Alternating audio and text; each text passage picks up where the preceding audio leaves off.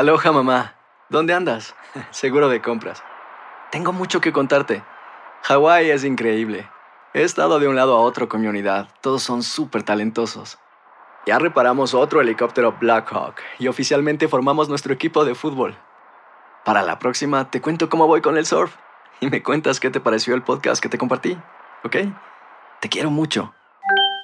Be All You Can Be, visitando goarmy.com diagonal español. Univisión Reporta es un podcast de euforia.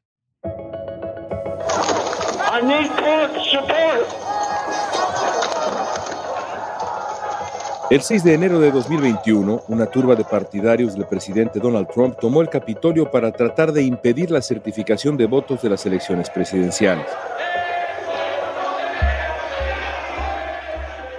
Un manifestante murió, hubo heridos, agresiones, destrozos. Los miembros del Congreso tuvieron que esconderse ante la amenaza. Más de 700 personas han sido acusadas por estos delitos y una comisión especial investiga qué fue lo que pasó aquella tarde. Found evidence of concerted planning uh, and premeditated activity.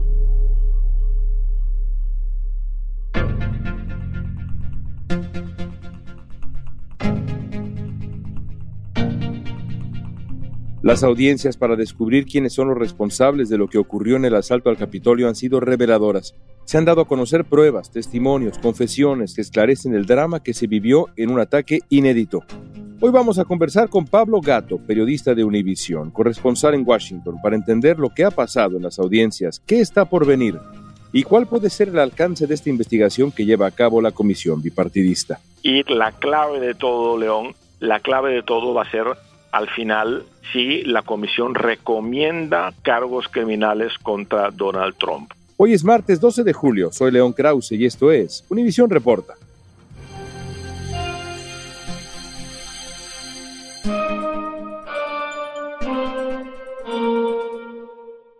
Pablo, ¿cuál es el origen de la comisión que analiza lo que sucedió el 6 de enero?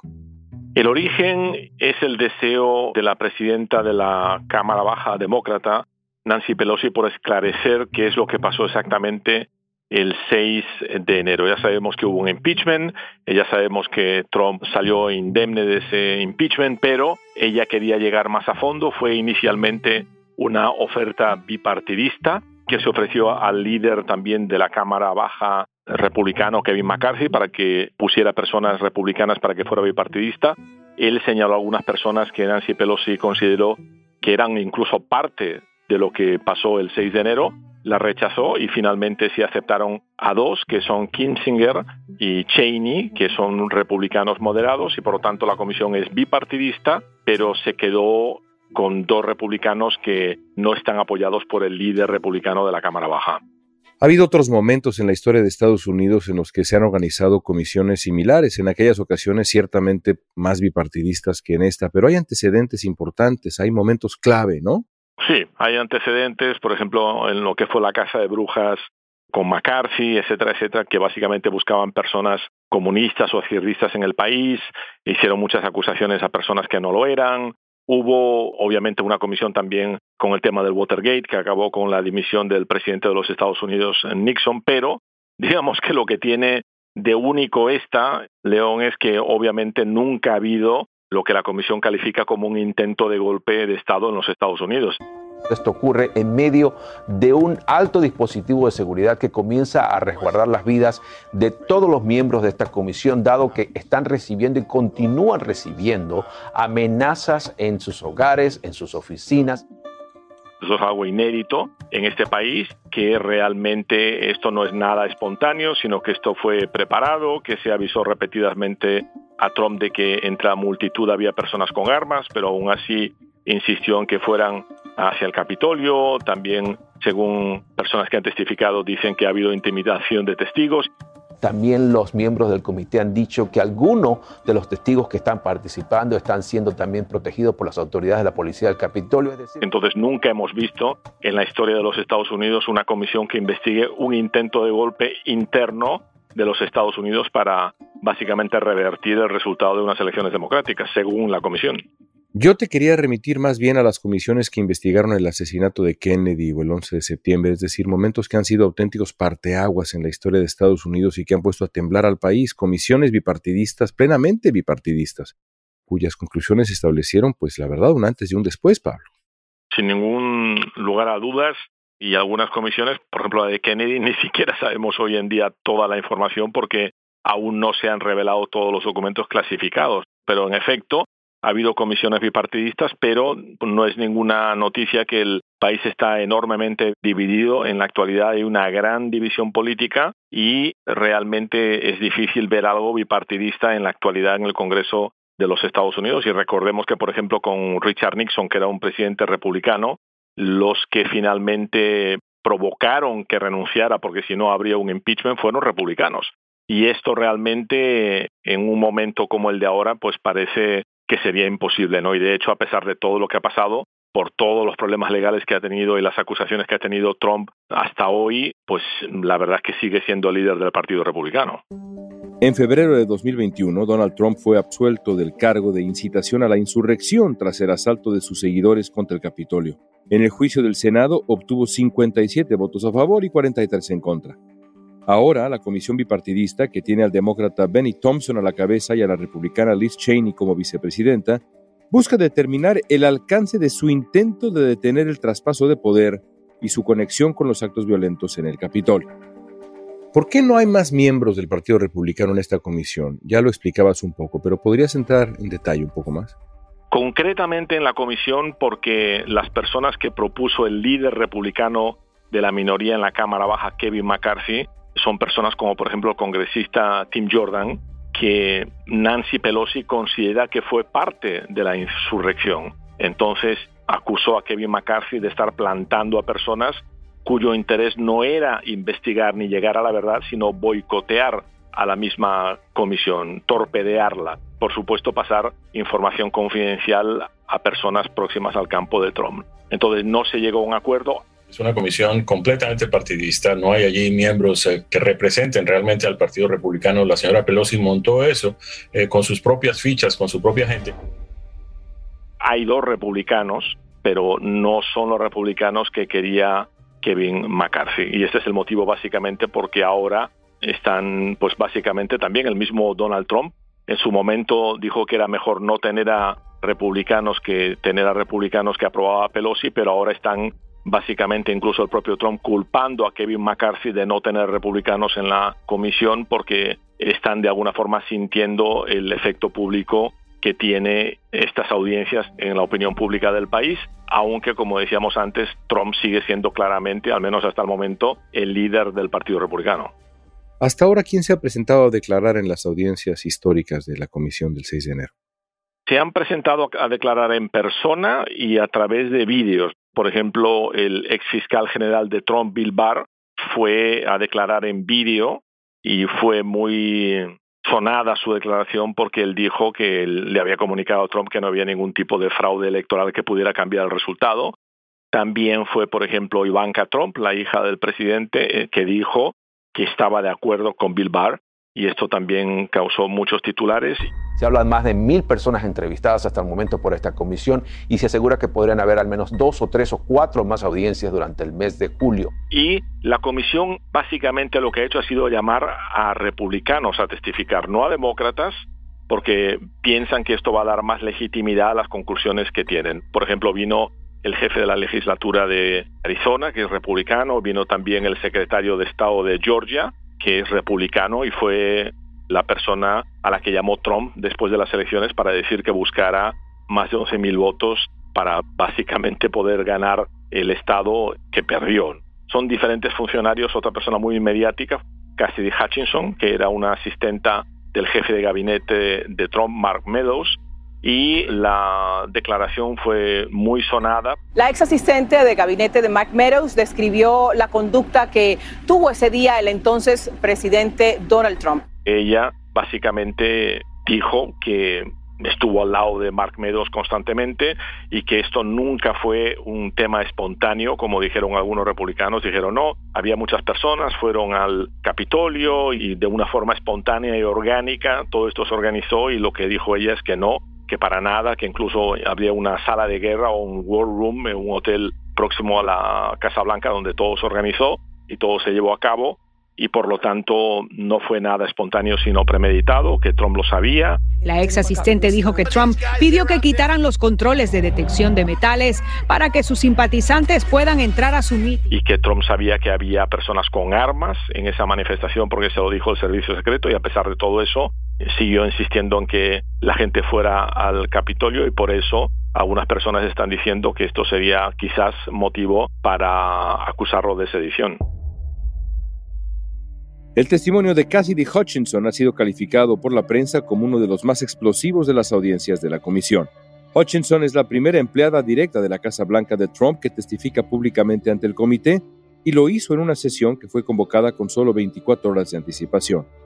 El día de su declaración, la comisión destacó que Hutchinson tiene una relevante carrera al lado de notables políticos del Partido Republicano, dando a entender que las razones para su testimonio no son partidistas ni políticas. Y en función de lo que sabía Trump, de los riesgos que implicaba lo que estaba pasando el 6 de enero, del hecho aparente de que de verdad había en Trump la voluntad de unirse a ese grupo, ¿qué sabemos ahora después de las audiencias del 6 de enero? Bueno, pues sabemos, según esta persona, que realmente da un testimonio que encaja bastante a lo que han dicho otras personas, pero ella digamos que ha sido la primera en cruzar la línea de decir exactamente qué es lo que sabía Trump para ver si realmente tiene responsabilidad o no en lo que pasó. Y ella dijo que Trump sí sabía lo que se estaba preparando, que esto no se improvisó, no fue nada espontáneo, sino que se preparó durante mucho tiempo por una serie de personas. Y según entiendo, el señor Meadows estaba en la categoría que quería desviar la culpa y había varios asesores en el círculo del presidente que estaban instándolo a tomar acción y que estaba reflejada en la retórica que se muestran en los videos de ese día. Hay nombres claves ahí como Roger Stone, Stephen Bannon, Stephen Miller, Rudolph Giuliani, Mark Meadows, el abogado John Eastman, que fueron personas que lo prepararon, que Trump sabía perfectamente lo que iba a ocurrir ese día, el 6 de enero, y sobre todo el tema de que habían advertido de que había armas, que había personas incluso con ametralladoras, y que a pesar de eso él les animó a seguir yendo al Capitolio. Pablo, ¿y qué sabemos de la disposición del propio Trump durante esos días? Su situación anímica, su situación emocional, porque también sobre eso hemos aprendido en las audiencias del 6 de enero. Bueno, ella misma dijo que cuando Trump se entrevistó con el fiscal general del propio Trump, William Barr, y él le dijo que no había fraude y se lo había comunicado a un medio noticioso y entonces, según ella, Trump llamó enseguida a Bill Barr para confrontarlo, que cómo era posible que hubiera dicho eso, que se enfadó tanto que agarró el almuerzo y lo tiró a la pared y que cuando ella entró que vio una mancha de ketchup tremenda en la pared y que el camarero que estaba ayudando pues le explicó un poco lo que estaba pasando. Me sentí frustrada, decepcionada. Y como me lo tomé a pecho, yo estaba sumamente triste. Y como estadounidense, estaba asqueada. Entre tanto, Trump atacó a Hutchinson, dijo no conocerla, que es una farsante y una filtradora. Entonces, la foto que se da es la de un Trump enormemente molesto, digamos fuera de control y realmente intentando por todos los medios, a través de los abogados, a través de la manifestación, a través de muchos medios, revertir el resultado de las elecciones sin poder conseguirlo. La presión de Trump para obtener votos ha sido uno de los temas centrales de las audiencias. Las declaraciones indican que el expresidente intimidó funcionarios y trabajadores electorales de varios estados para que cambiaran el resultado de la elección del 2020. Cuando testificó, el secretario de Estado de Georgia dijo que Trump le exigió que encontrara los votos suficientes para revocar el resultado de los comicios en ese estado y le insinuó que podría tener una responsabilidad penal por rechazar sus acusaciones de fraude electoral. El secretario también detalló que él y su esposa recibieron amenazas.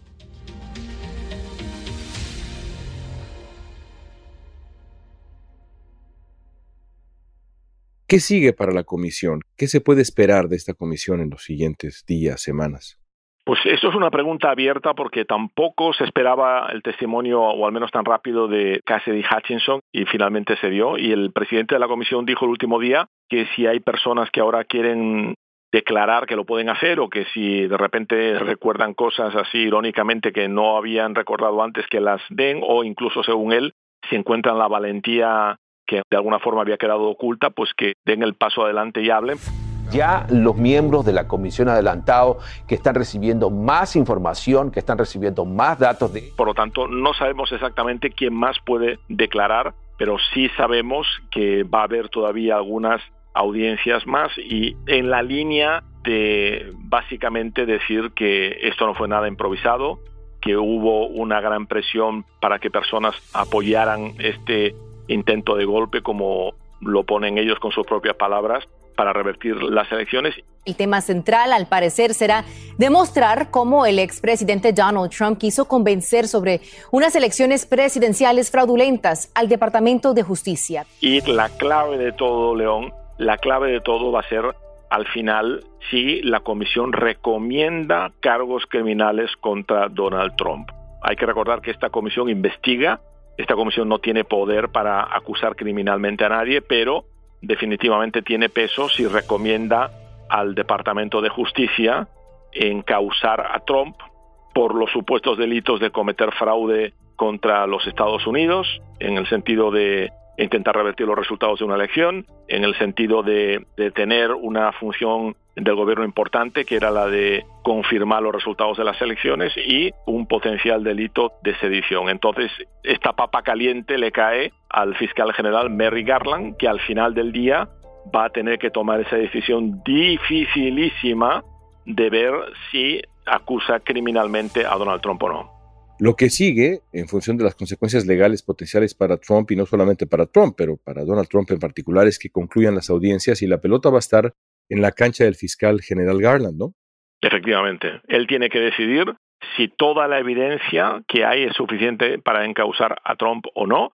También hay que recordar que es muy posible que el Departamento de Justicia esté haciendo una investigación por su lado. Ellos nunca van a decir si están haciendo una investigación o no, pero sabemos que, por ejemplo, el FBI ha allanado casas de personas, le han quitado el teléfono al abogado de Trump, a John Eastman, etcétera, etcétera. Hay que ver también los resultados de la investigación del propio Departamento de Justicia, independientemente de toda la evidencia que le pueda dar esta comisión y al final del día pues se va a tener que tomar esa decisión que hay que ser realistas y tiene un punto, digamos, legal y luego tiene un punto político, porque el punto político no se puede obviar y sabemos que este país está muy dividido y encauzar a Trump criminalmente esto sería una bomba informativa y son cosas que seguro que también él va a tener que tener en cuenta, pero también hay otro tema muy importante, León, y es que el condado de Fulton en Georgia, por esa llamada famosa de Trump al secretario de Estado, para buscar esos 11.000 votos, también tiene un gran jurado que está explorando la posibilidad de acusar criminalmente a Trump. Es decir, que una decisión está en manos del fiscal general, pero la otra está en un gran jurado en el estado de Georgia, y esa sería una acusación criminal. Déjame terminar con una pregunta imposible de responder quizá ahora, Pablo. Las consecuencias políticas para Donald Trump las audiencias han sido tan dramáticas que hay voces que señalan que este podría ser un parteaguas en la relevancia política de Trump dentro del Partido Republicano e incluso en la vida política estadounidense en general. ¿Crees que habrá consecuencias políticas para Trump?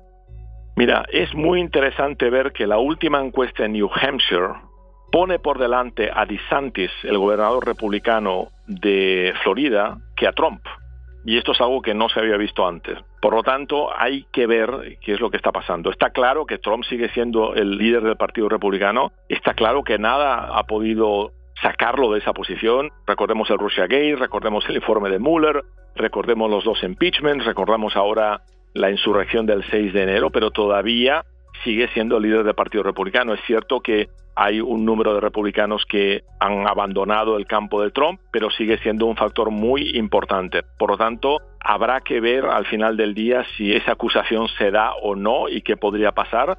Así que yo creo que está todo muy en el aire y hay que ver si realmente los republicanos al final dicen, mira, sí, Trump tiene que ser el nominado para el 2024 porque es el que nos da más posibilidades, o busquemos un plan B que sea la misma política trumpista, pero que no sea una persona que, digamos, tenga tanto equipaje como Trump, si es que legalmente puede postularse porque tiene dos frentes legales ahí muy serios que le podrían imposibilitar ser candidato. Fascinante momento histórico el que vivimos. Pablo, gracias por tu tiempo. Muchísimas gracias a ti, León. Encantado de estar aquí.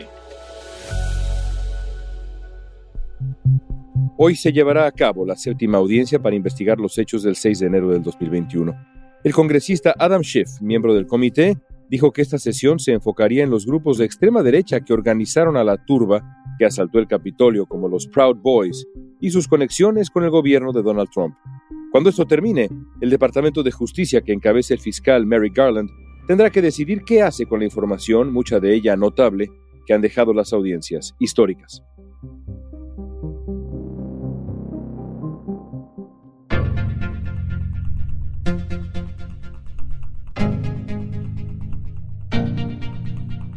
Esta pregunta es para ti. ¿A qué conclusión llegas tú sobre la responsabilidad de Donald Trump tras las audiencias del 6 de enero? Usa la etiqueta Univision Reporta en redes sociales y danos tu opinión en Facebook, Instagram, Twitter o TikTok. Si te gustó este episodio, síguenos y compártelo con otros. En la producción ejecutiva, Olivia Liendo. Producción general, Isaac Martínez. Producción de contenidos, Mili Supan. Asistencia de producción, Isabela Vítola y Débora Montaner. Música original de Carlos Jorge García, Luis Daniel González y Jorge González. Soy León Krause. Gracias por escuchar Univisión Reporta.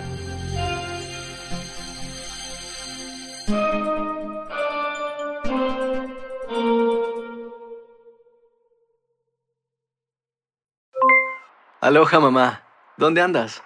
Seguro de compras. Tengo mucho que contarte. Hawái es increíble. He estado de un lado a otro con mi unidad. Todos son súper talentosos. Ya reparamos otro helicóptero Blackhawk y oficialmente formamos nuestro equipo de fútbol. Para la próxima te cuento cómo voy con el surf y me cuentas qué te pareció el podcast que te compartí, ¿ok? Te quiero mucho. Be All You Can Be, visitando goarmy.com diagonal español.